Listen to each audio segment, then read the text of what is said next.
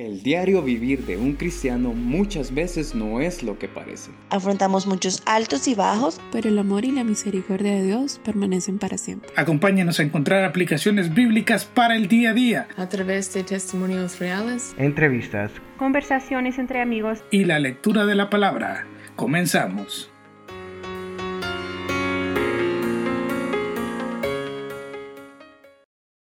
Hola, ¿cómo están? Bienvenidos una vez más a Anastasis Podcast. Hoy tenemos un programa extraordinario. Vamos a estar hablando sobre la campaña del Armagedón. Déjenme contarles que hemos estado hablando de la tribulación y este es quizás el último punto eh, donde culmina la tribulación y es sumamente interesante. Vamos a estar viendo temas sobre batallas que se van a generar de los enemigos directos de Dios y cómo Dios va a vencer a estas naciones que van a ponerse en su contra con todo su armamento y va a ser imposible que puedan pelear contra Dios. Es muy interesante porque justo ahora estamos viendo que hay países a los cuales se puede referenciar que se encuentran en estas regiones, podemos hacernos muchas ideas de qué es lo que va a suceder, pero ¿por qué no vamos ahora con Orlando? Bienvenido Orlando, y sé que hoy nos vas a ayudar a entender esta parte de la campaña del Armagedón. ¿Cómo has estado? Muy bien, Ian. Eh, agradecido con el Señor por todas sus bendiciones y el día de hoy, como decís tú, eh, realmente estamos muy, muy eh, animados para lo que va a ser el estudio de este día, el cual vamos a estar estudiando eh, la campaña del Armagedón, ¿verdad? Y cómo realmente, ¿verdad? El Señor va a preparar todas las cosas para que esta campaña se dé lugar, ¿verdad? Y que el Señor pueda juzgar ahí a todos los enemigos de Israel, a todos los enemigos, ¿verdad? De Dios, en un solo lugar y ahí el Señor va a, traer este juicio, ¿verdad? Sobre todos aquellos que vienen a pelear contra Él. Así que nos estamos preparando, ¿verdad? Para lo que va a ser este estudio y creemos que eh, realmente el Señor nos puede enseñar algo muy, muy importante el día de hoy. Excelente. También está con nosotros Gabriel. Gabriel, bienvenido. Eh, no sé si recuerdas algunos de los últimos eventos que hablamos en el episodio anterior para que nos ayudes a refrescarle la memoria a los que nos escuchan. Muchas gracias nuevamente por la invitación. Creo que es de gran bendición el tener estos programas y poder aprender cada semana por lo que dice la palabra del Señor. Los acontecimientos que hemos venido hablando, hemos hablado del rapto de la iglesia, luego comienza la tribulación y en ese momento vemos cómo hay un periodo de relativa paz, tres años y medio, y luego se rompe el pacto, vimos los siete sellos, vimos las siete trompetas y vimos también las siete copas del aire. Y en este momento viene Jesucristo hacia la tierra en su segunda venida después que se llevaron a cabo las bodas del Cordero, que también hablamos de ello. Y pues lo que sí es ver la batalla del Armagedón. Nos quedamos con la idea de que en los juicios de Dios contra la humanidad ha habido hambre, ha habido enfermedad, ha habido eh, destrucción, guerras y una terrible devastación a nivel global. Y ahora nos preparamos al cierre, al quizás la última copa de la ira de Dios, que es bastante interesante conocerla, pero todavía tenemos en mente que es un juicio de Dios contra la humanidad rebelde cómo comenzamos esta campaña del Armagedón, Orlando. Muy bien, en primer lugar, quiero preguntarle, ¿qué se viene a su mente? Usted que nos escucha el día de hoy, ¿qué se viene a su mente cuando escucha hablar acerca del Armagedón? La verdad que esta palabra evoca imágenes distintas en las personas, ¿verdad? Eh, de todos los eh, lugares que la han escuchado en algún momento. Cuando se descubre por primera vez, eh, cuando, por ejemplo, cuando se inventaron las armas atómicas, eh, muchos líderes políticos, militares anunciaron que el Armagedón estaba cerca. Esto quiere decir, ¿verdad?, que se acercaba el fin del mundo debido al tremendo poder destructivo de estas armas, ¿verdad? Todos tenían miedo. Recuerdo inclusive en los años 80, cuando de repente ¿verdad? Se, se hablaba de la Guerra Fría y, vivíamos con ese temor, ¿verdad? Que, eh, que en algún momento alguien disparara una de estas armas, ¿verdad? De, de, alto poder destructivo y que comenzara una batalla en la cual eh, se creía que todo, todo el planeta iba a morir, ¿no? Eh, pero definitivamente este concepto de Armagedón evoca ese tipo de pensamiento. ¿verdad? Algunos de repente piensan en una referencia geográfica, tal vez no saben dónde es específicamente, pero eh, lo miran como la derrota final del mal a manos de Dios. El Armagedón, independientemente de cómo lo imaginemos, tiene connotaciones de algo que hemos de temer en gran manera y esperar que no tenga lugar mientras estemos en el mundo, ¿verdad? Eso es algo que de repente todo el mundo eh, lo piensa. Eh, inclusive pensaba hace, hace poco, ¿verdad? Que eh, en esa película que se llamó Armagedón, que no tiene nada que ver con la palabra de Dios, ¿verdad? Y muchos de los conceptos que hoy en día se manejan, ¿verdad? Acerca de Armagedón, no tienen nada que ver, ¿verdad? Con lo que la palabra de Dios nos dice. Así que definitivamente, ¿verdad? El Armagedón eh, llegará algún día y no será una batalla entre ciertos países de este mundo, ni un conflicto general entre el bien y el mal, sino que será la batalla decisiva entre el Señor Jesucristo, ¿verdad? Que viene con sus huestes celestiales y los ejércitos de este mundo,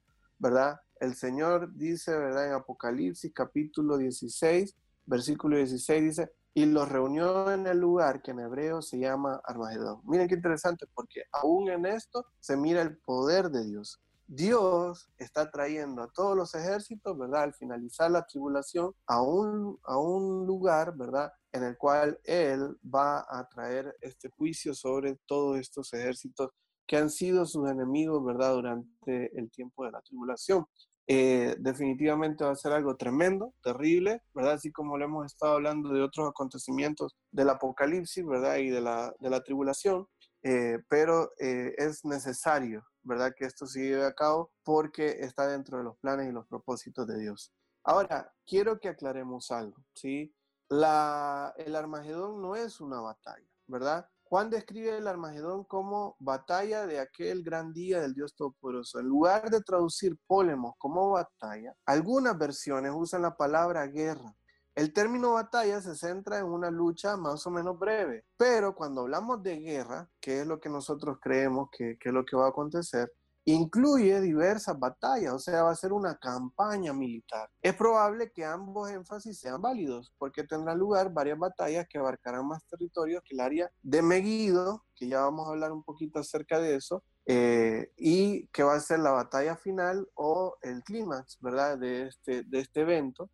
Y hallamos la idea de una batalla única en Apocalipsis 12.7, eh, hablando de Satanás, Miguel y sus ángeles respectivos, aunque en Apocalipsis 12, 17, donde hallamos el concepto de una campaña militar o una guerra, vemos que Satanás es el que organiza un ataque prolongado contra Israel. Entonces, cuando todas estas eh, fuerzas militares lleguen a pelear contra Israel, el Señor Jesucristo viene y ahí es donde, ¿verdad? El Señor Jesucristo va a pelear contra todos ellos. O sea, el Señor Jesucristo viene a defender a Israel, pero al mismo tiempo a traer juicio sobre estas naciones, ¿verdad? Así que eh, más o menos eso es el concepto de Armagedón, ¿verdad? Y eh, vamos a estar estudiando, ¿verdad? Algunos eventos específicos, ¿verdad? Que habla eh, el libro de Apocalipsis, pero hoy no nos vamos a centrar solamente en Apocalipsis. También hay algunos pasajes en el libro de Ezequiel que nos van a dar luz en cuanto a todo esto que va a acontecer. Qué bueno que aclare eso en cuanto a la batalla, Orlando, porque uno tal vez eh, lo lee y es una batalla, que solo va a ser un acontecimiento, pero eh, ya a la luz de la palabra de Dios podemos entender que no solamente va a ser un momento, sino que va a ser algo que se lleve a cabo ah, tal vez por varios días, tal vez semanas, ¿verdad? No lo conocemos, pero no solamente va a ser en un solo lugar. Así es, correcto. Y definitivamente, ¿verdad? La palabra de Dios nos va hablando acerca de diferentes batallas. Por ejemplo, quiero mencionarles la batalla de Gog y Magog. Eso usted lo puede encontrar en Ezequiel capítulo 38 y capítulo 39. Yo personalmente me inclino a pensar, ¿verdad? Que esto tendrá lugar después del punto medio de la tribulación, ¿verdad? No todos están de acuerdo con esto, ¿verdad? Los que estudian la palabra eh, del Señor, cuando se habla de la batalla de Gog y Magog, algunos, ¿verdad?, tienen diferentes puntos de vista al respecto, pero nosotros nos inclinamos a pensar que va a ser en el punto medio de la tribulación. Y también, ¿verdad?, va a abarcar la segunda mitad de este periodo de siete años. La batalla de Gog y Magog involucrará al anticristo enfrentando una coalición de países del norte de Israel, ¿sí?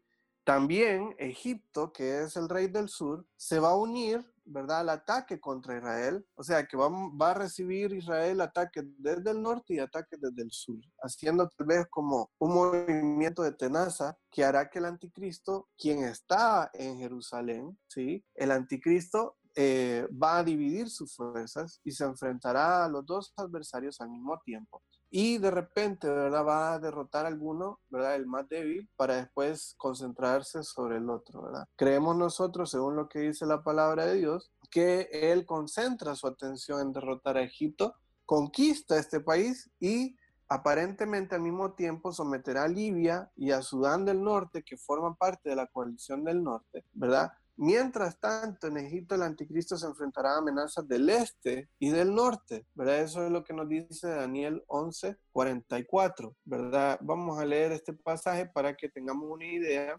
¿verdad? De qué es lo que nos está diciendo la palabra de Dios, ¿verdad? En Daniel capítulo 11, versículo 44, nos dice la palabra de Dios, pero noticias del oriente y del norte lo atemorizarán y saldrá con gran ira para destruir y matar a muchos, ¿verdad? Entonces ahí estamos viendo, ¿verdad?, cómo el anticristo estaba tal vez eh, concentrándose, ¿verdad?, en, su enemigo del sur, pero ahí de repente tiene también estas amenazas del este y del norte. Eh, parece ser que entonces dedicará su atención a la coalición de Israel del norte, que es, a estas alturas ya habrá entrado en Israel. Esta coalición norteña es la que eh, la del rey del norte de quien habla Daniel 11:40, lo cual es probable. Entonces esas naciones puede que empiecen a desplazarse hacia Israel poco después del punto medio de la tribulación, pero no llegarán al territorio con todas sus fuerzas hasta pasado algunos meses, debido ¿verdad? las grandes distancias, eh, también ¿verdad? lo penoso del desplazamiento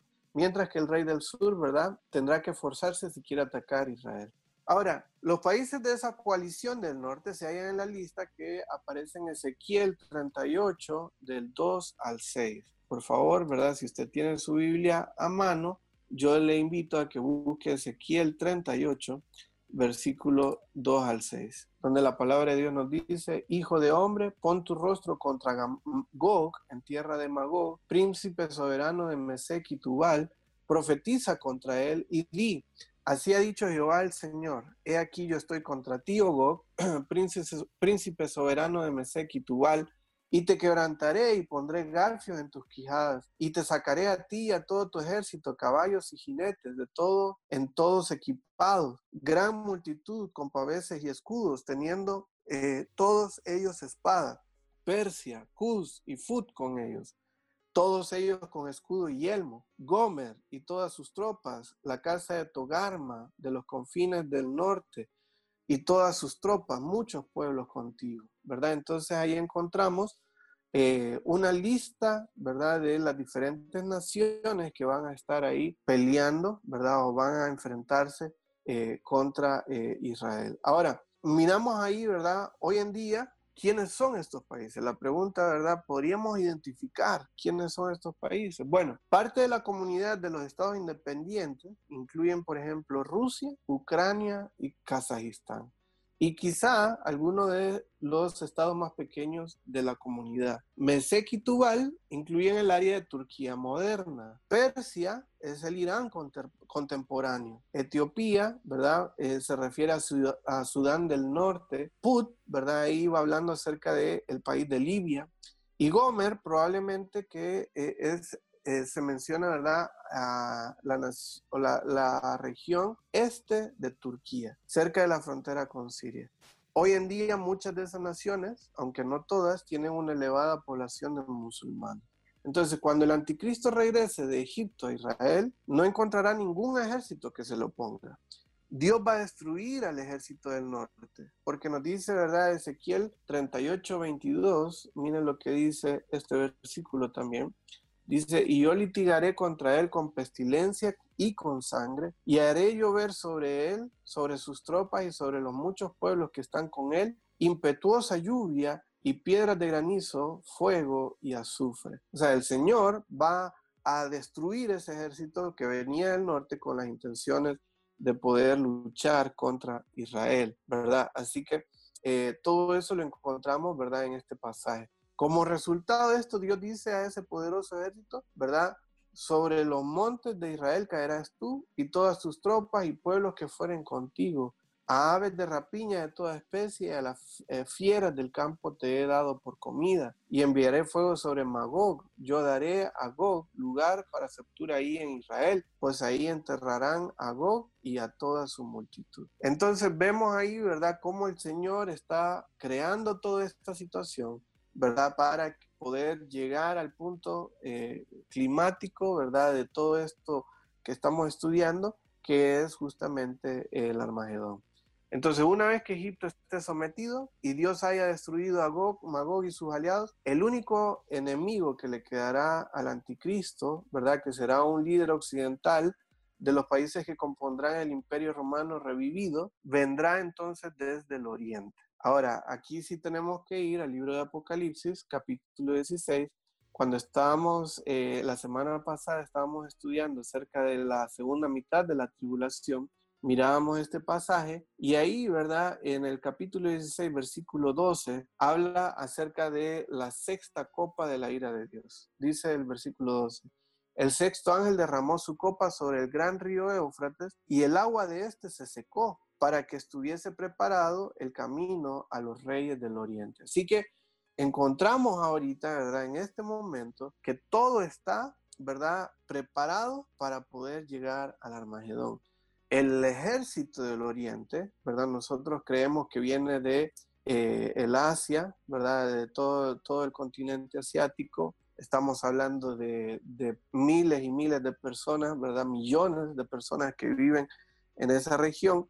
Y ese ejército es el que va a entrar, ¿verdad? Eh, va a cruzar el, río Eufrates para eh, de repente para sorpresa de ellos van a encontrar que el río Éufrates está seco y eh, así se les va a facilitar el paso.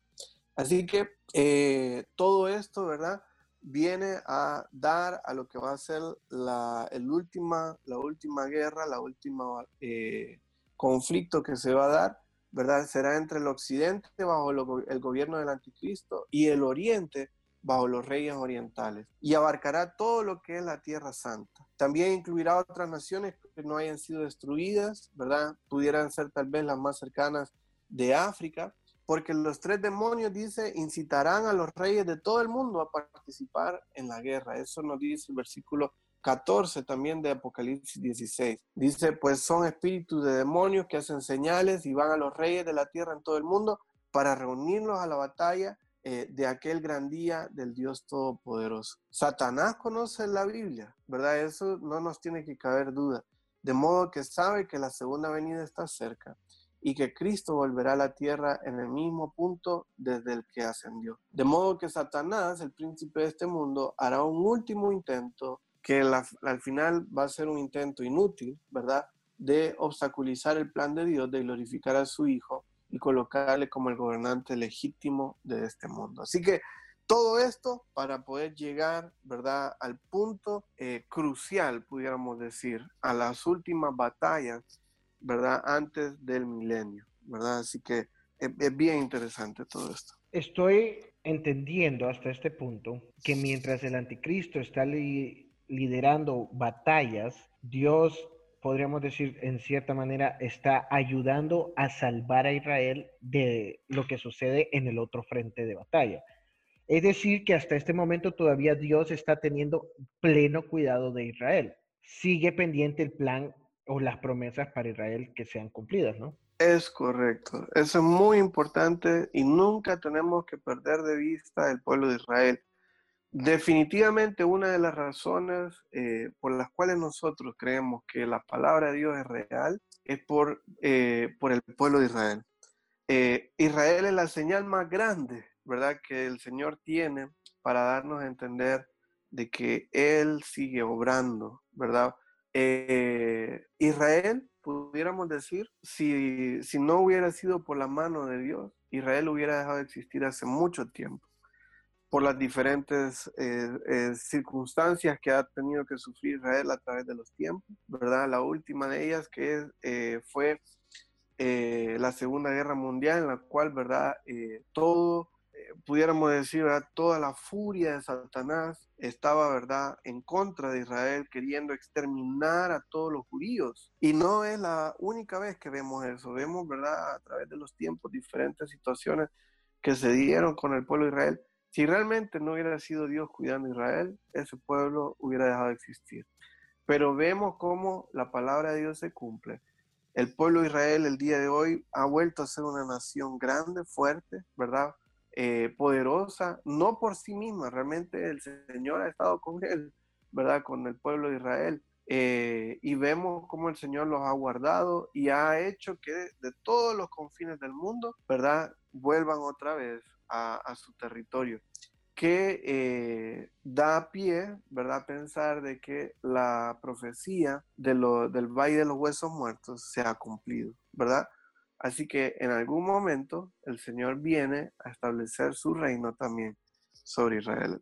Eh, Dios nunca ha eh, descartado al pueblo de Israel.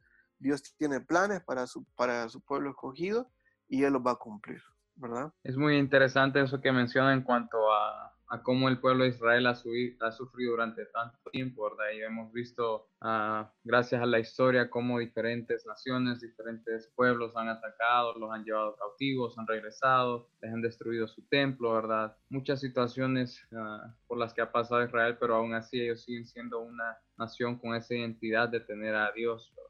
En cuanto a lo que mencionaba de la Segunda Guerra Mundial, hay estadísticas que, nos dicen que por lo menos 6 millones de judíos fueron asesinados, ¿verdad? Entonces nos ponemos a pensar 6 millones de personas de una misma raza, podríamos pensar que la nación realmente ya no va a surgir de ahí, pero vemos que ellos tienen nuevamente un territorio que el Señor les había prometido, tal vez no en su completa extensión, pero por lo menos ya tienen una nación.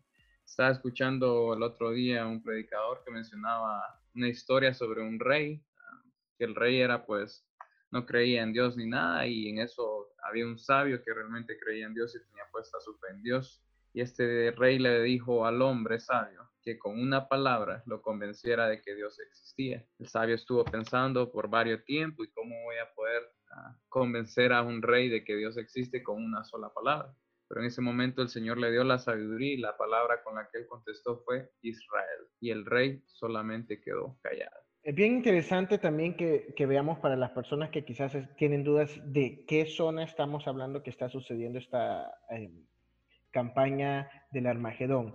Quiero decirles así, para que se orienten, si buscan en un mapa el actual dónde está Israel, imagínense que los enemigos de Israel están en todo alrededor de él. Literalmente va a ser atacado por distintos frentes y ahorita todas las naciones que lo están rodeando son naciones enemigas, ahorita, en ese preciso momento. En el tiempo que estamos estudiando ahorita, que ya es el, punto más eh, terrible de la, de la tribulación, donde está a punto de terminar, todas las naciones que están alrededor de Israel ya no solamente lo ven como enemigos, sino como un botín de guerra debe de haber algo que los atraiga para querer conquistarlo porque nunca lo han logrado y ahora vamos a ver mm, que estas batallas se van a librar con el fin de conquistar única y exclusivamente Israel. Según entiendo, ese va a ser el propósito de todas estas guerras y aún en eso Dios va a tener em, el cuidado de ellos.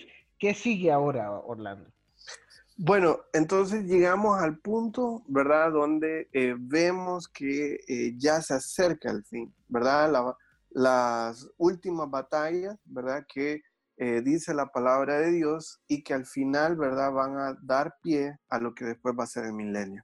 Entonces, hablemos un poquito acerca de estas últimas batallas, la derrota y destrucción de los ejércitos mundiales. La escritura parece indicar tres focos de destrucción de los ejércitos del mundo cuando tenga lugar la segunda venida de Cristo. De, tiene que ver con Jerusalén, ya vamos a hablar en un momento. Otra tiene que ver con Megiddo, ¿verdad? Creo que eso es un lugar que ya hemos escuchado, ¿verdad? Hablar antes eh, a través de diversos predicadores y estudios de la palabra.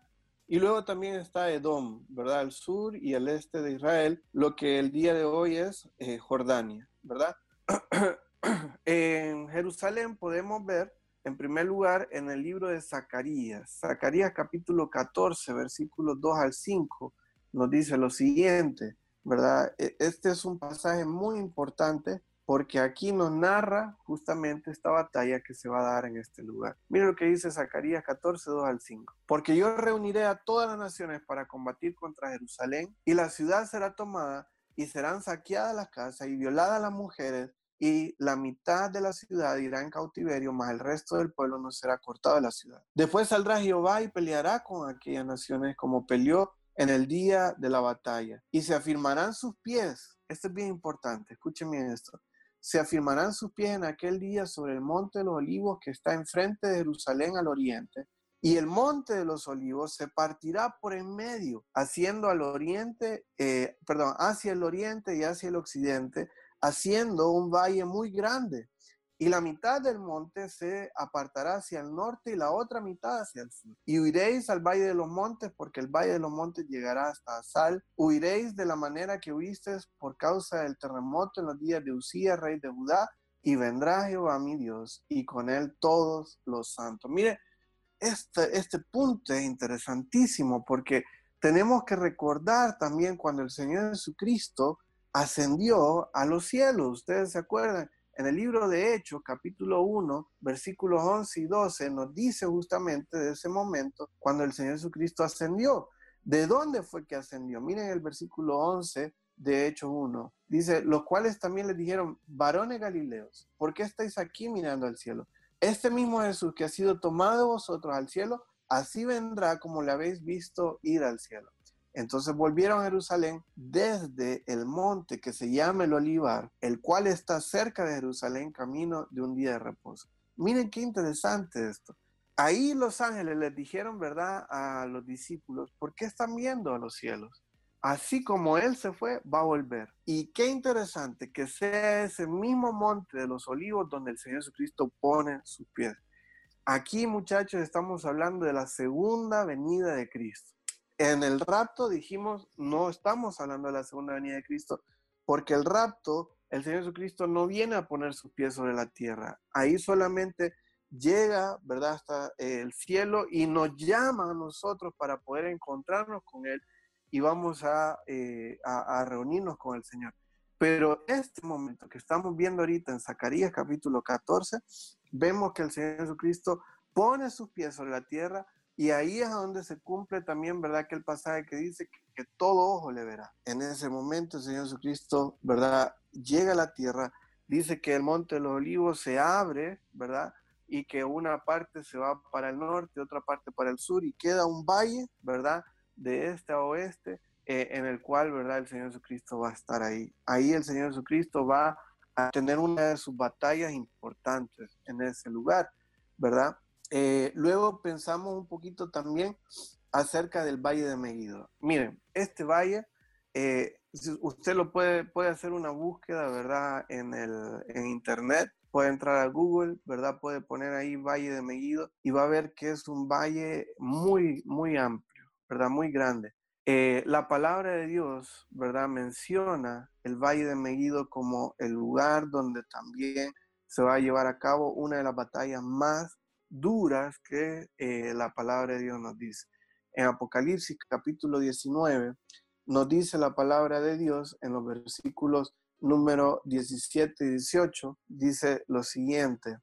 Dice, y vi a un ángel que estaba en pie en el sol y clamó a gran voz, diciendo a todas las aves que vuelan en medio del cielo, venid y congregados a la gran cena de Dios, para que comáis carnes de rey y de capitanes, y carnes de fuertes, carnes de caballo de su jinete, y carne de todos, libres y esclavos pequeños y grandes. Ese va a ser el resultado de lo que se va a llevar a cabo en este valle de Megiddo, ¿verdad? Va a ser algo tremendo, va a haber muchos muertos, ¿verdad? Todos estos que habían venido para poder hacer frente a Israel, en ese, en ese lugar van a quedar muertos. Miren, este valle de Megiddo se cuenta, esto es lo que cuenta la historia, un día llegó Napoleón Bonaparte y viendo este valle de Megiddo, él dijo, este es un lugar excelente para tener una batalla. Eh, Gabriel nos compartía, ¿verdad?, eh, antes del programa, que allí en ese lugar han tenido, eh, se han llevado a cabo, ¿verdad?, varias batallas, ¿verdad?, a lo largo de la historia y creemos que ese lugar va a ser eh, testigo de una de las batallas más sangrientas que habla la Biblia. Va a haber tanta sangre en ese lugar que dice la palabra de Dios que la altura de la sangre desde el nivel del piso va a llegar hasta la altura de los frenos de los caballos. O sea, va a ser una, eh, imagínense ustedes un territorio tan amplio como lo es el valle de Megiddo eh, y de repente, ¿verdad? Que la sangre cubra, ¿verdad? Eh, esta eh, altura, ¿verdad? Durante todo este tiempo, ¿verdad? Que vamos, que de repente se va a llevar a cabo ahí y el Señor Jesucristo va a destruir a toda esta gente. Y miren, esto es bien importante también, ¿verdad? Porque una de las cosas que tenemos que hacer énfasis es que es el Señor el que viene a pelear, ¿sí?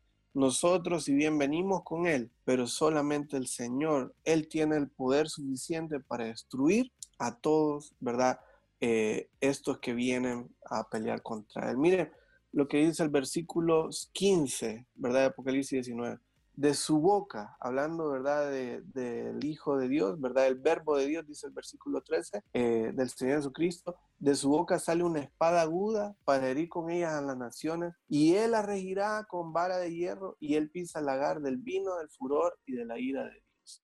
O sea, es solamente el Señor Jesucristo, solo con su poder va él a poder eh, vencer a todo este a estas eh, personas, ¿verdad? Que están congregados ahí para pelear contra Israel. Y luego, ¿verdad? Toda esa sangre, toda esa persona muerta, dice la palabra de Dios que el Señor va a traer aves para poder comerse la carne de esta gente. Así que va a ser algo tremendo. Y por último, ¿verdad? Encontramos también que Edom es otro de los lugares donde se va a llevar a cabo una batalla y nos dice, ¿verdad? Eh, en el libro de Isaías, capítulo 63, versículos del 1 al 6, Isaías 63, del 1 al 6, nos dice la palabra de Dios lo siguiente.